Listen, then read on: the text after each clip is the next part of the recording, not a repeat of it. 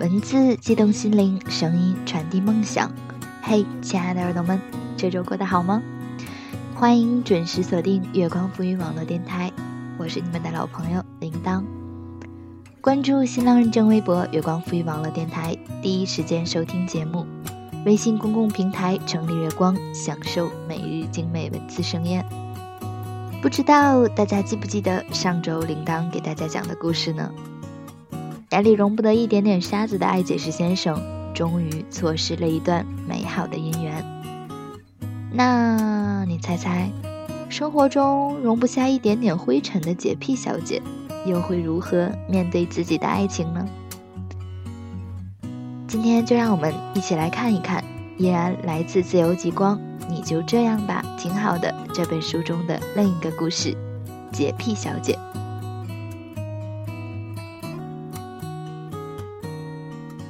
能让洁癖小姐心情大好的原因，首先是因为几天前接连的雨水冲刷，街道特别干净，道路两旁的树上不再蒙着一层灰尘。然后就是穿着一件新入手的连衣裙，当然。必须是散发着芬芳的消毒水味道的那种，冰清玉洁，不着纤尘。这个周六是完全符合洁癖小姐要求的好日子。洁癖小姐在赶赴姐妹聚会途中的每一步都比平时踩得更加放心舒适。可这个世界到处都充斥着无数的事与愿违。就在洁癖小姐心情好到忍不住要哼起歌来时，一辆疾驰而来的汽车飞速压过，路边的积水不偏不倚地溅到了洁癖小姐的裙子上。如果要用一个词来概括洁癖小姐的洁癖程度，人神共愤是再恰当不过的。米不逃过五遍不能下锅，每个礼拜房间必须清洁七次，外加至少消毒三次。乘公交地铁一定要戴手套。且即使有空位，也绝不坐。一回家立刻洗澡，换了衣服才能自如的在房间里活动。诸如此类，不胜枚举。但现在洁癖小姐的新裙子上溅上了肮脏的泥水，新裙子，脏水，洁癖小姐。她仿佛看见无数细菌病毒在她飞扬的裙摆上朝她张牙舞爪的示威。洁癖小姐感觉自己全身的血液都冲上了头顶，她仿佛可以听见，在那一瞬间，自己的脑电波嗖的一下跃向最高点的声音。肇事车辆倒是很礼貌地停了下来，车门打开，一条男性的大长腿迈了出来，他的面前出现了一张饱含歉意的脸。洁癖小姐又一次听到了那嗖的一下的声音。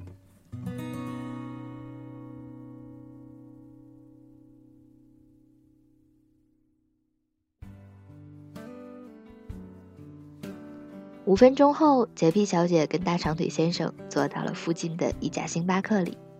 是的，叙旧。大长腿先生是洁癖小姐大学时期的同系同学。那时的洁癖小姐不善交际，更不具备招蜂引蝶的技能，异性朋友屈指可数。大长腿先生正是其中之一。彼时的篮球少年，此刻已经是一位颇有风度的标致男子。对于大长腿先生的连连道歉，洁癖小姐生出了一颗活跃气氛的心，笑骂其不实际，却没想到大长腿先生当了真，皱着眉头若有所思。看着对方因思索而垂下的眼帘，洁癖小姐突然不知所措了起来，默默吃下了一整块巧克力蛋糕。大长腿先生把洁癖小姐送回家后，驱车离开。洁癖小姐先是取消了姐妹间的聚会，飞速把裙子丢进洗衣机，并倒入两大杯消毒液，然后一头扎进浴室，泡了很长很长时间的澡，洗净这一天的尘埃，直到眼前发昏。下个周一，洁癖小姐出门时，那辆已不算陌生的黑色汽车已经停在楼下。大长腿先生背靠在车的左侧，冲她一笑。我想了想。当你一个星期的司机作为补偿，应该算是比较实际的了吧？白闪闪的八颗牙露出来，洁癖小姐不知为何，顿时觉得今日的阳光略为刺目。嗯，消毒水的香味也特别浓郁。大长腿先生送她进了公司大门，并十分体贴地陪她走进大楼。直到对方执着地陪她进入电梯间时，洁癖小姐终于意识到不对，投去一个疑问的眼神。我刚好跳槽这家公司了，今天第一天上班。大长腿先生侧过头，眼笑晏晏。洁癖小姐打死都没有想到，这份孽债竟然要持续到以后的日子里。这种感觉，就像是刚刚经历了一场沙尘暴之后，又下了一场消毒水的雨。说不清应该是喜是悲，但任何事情都无法影响洁癖小姐对于清洁的不懈追求。在各位同事每周都忍不住向她投射出惊世骇俗的眼神里，以旋风一般的速度和力度清扫了自己区域内的疑似灰尘后，洁癖小姐才终于肯坐在一个周末不曾接触的座位上，表情痛苦，带着决绝。这场面对于怪味同事来说，无论看多少次，还是觉得不可思议。看，洁癖小姐又拎起了她的洗手液，直奔卫生间。两分钟后，扬然而归，宛若英雄凯旋。哦，这样的事情每天都要发生不下百次。大长腿先生在不知情的情况下，经常习惯性的摆拍肩膀，作为一种鼓励。于是，自从大长腿先生变成了自己的顶头上司后，洁癖小姐洗手换衣的频率又达到一个新的高度。但奇怪的是，洁癖小姐却没有向大长腿先生做出一番陈情，让自己能够省去这些不必要的麻烦。众人在洁癖小姐不寻常的反应中嗅出了一丝丝奸情味道，但时间一长。大家也很快熟知了两人的校园友情，再加上洁癖小姐那把大家几乎逼上绝路的洁癖，大家在迅速得出了“不可能”后的结论，陆续散去。洁癖小姐指天发誓的清白也得以保全。曾经有朋友给我做过一个心理测试，以得出你表面所需和潜意识里真正的欲求。这两者往往大相径庭，当然，最终结果是否准确，也只有自己了然于心。但这次洁癖小姐自己也不清楚，只是奇怪自己竟然能够默默忍受这一切，并且极力想要降低自己洁癖发作的频率。可能是因为老交情的关系吧，洁癖小姐这样想。况且他们在工作上还很合拍呢，而他们的确是很合拍的。比如这次老板提出了各种刁钻的要求，整个办公室为此两天两夜奋斗在劳动的一线。洁癖小姐和大长腿先生作为核心力量，不眠不休对各种意见加以整合选取，彼此间达到了一种奇妙的心照不宣的状态。梅花香自苦寒来，众人呕血而成的方案终于得以通过。整个办公室里人人雀跃，一派节日气氛。大长腿先生振臂一挥，请客吃饭。酒过三巡，人人微醺，但大长腿先生却伏倒在桌子上，结结实实的喝醉了。大长腿先生被大家七手八脚的架上车。挨着洁癖小姐躺倒在后座上，洁癖小姐看他一脸痛苦，小心翼翼的让他的头枕在自己腿上，好让他能舒服一点。大长腿先生弱弱的抬头看着她，眼中似含着不一样的深情。洁癖小姐脸红了，但紧接着，大长腿先生突然更加深情的一抽搐。吐在了洁癖小姐的裤子上，整个世界都安静了。所有人紧张地盯着车内的两个人，紧张到手抖。但洁癖小姐只是温柔地拍着他的肩，动作轻柔地为他擦去嘴边的污物，好像完全忘记了洁癖这回事。直到此刻，大家才惊讶地回想起，两天来，洁癖小姐跟他们一起同吃、同喝、同劳动，同样不修边幅。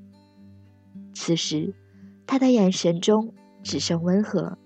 洁癖不知在什么时候已不复存在。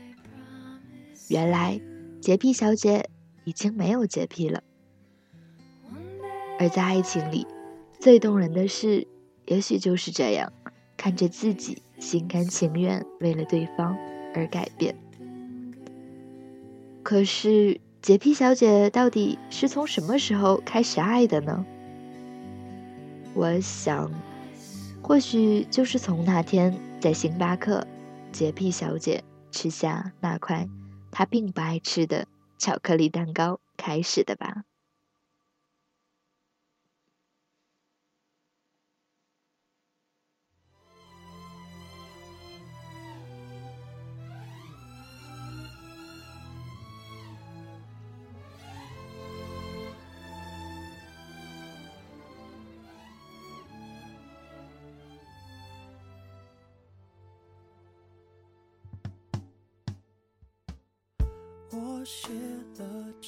遇见爱情之前，我们总是会给那个他限定着种种符合我们的要求。男生要他长发飘飘、温柔大方；女生想他文质彬彬、出口成章。可是最后啊，想要长发飘飘的男生娶了活泼开朗的黄毛丫头，而她嫁了并不文艺但是会打篮球的。阳光运动男，突然心动来临时，哪里记得那些自己定的条条框框？就算是自己以为的永远不能忍受的事情，因为是他做的，似乎就都有了合理的解释。好啦，今天的故事就到这里喽，希望耳朵们都能尽快找到那个你心甘情愿为之改变的人。这里是月光浮语网络电台，我是主播铃铛，我们下周再见喽。你给了我一首，你就像那夏天的凉风，吹过我的面孔，心像飞，在我心底，你就是我第一，想说爱你。我写了这首歌，的、不复杂也不难唱的那一种歌。这不是那种童话里会遇见的歌。也不是那种真真切切爱我的歌，这不是那种两个人的故事写在一本小说，那小说里有谁陪他看流星在降落？这就是一首写给你听的一个 love song，一直想写一首 love song，你给了我一首 love song，那 DJ 会播放。这也许会上榜。如果我只想写出一首 love song，一直想写一首 love song，你给了我一首，你就像那夏天的凉风，吹过我的面孔，心像飞，在我心底，你就是我第一，想说爱你。如果你是一幅画，你会是最珍贵的一幅画。如果那画家是梵高的话，又何贵人前来有钱花？哥哥向你求嫁，梵高他说你们都该回家。又或者你是 melody，就是最动听，所有的人都会跟着你起唱。就算在夜晚，你的心太亮，让我。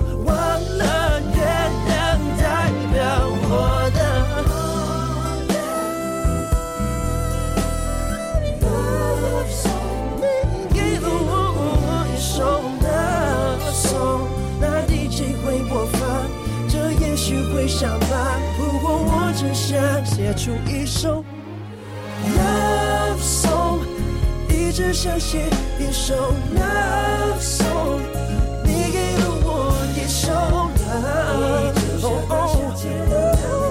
吹过我的心上飞，心底你就是我的。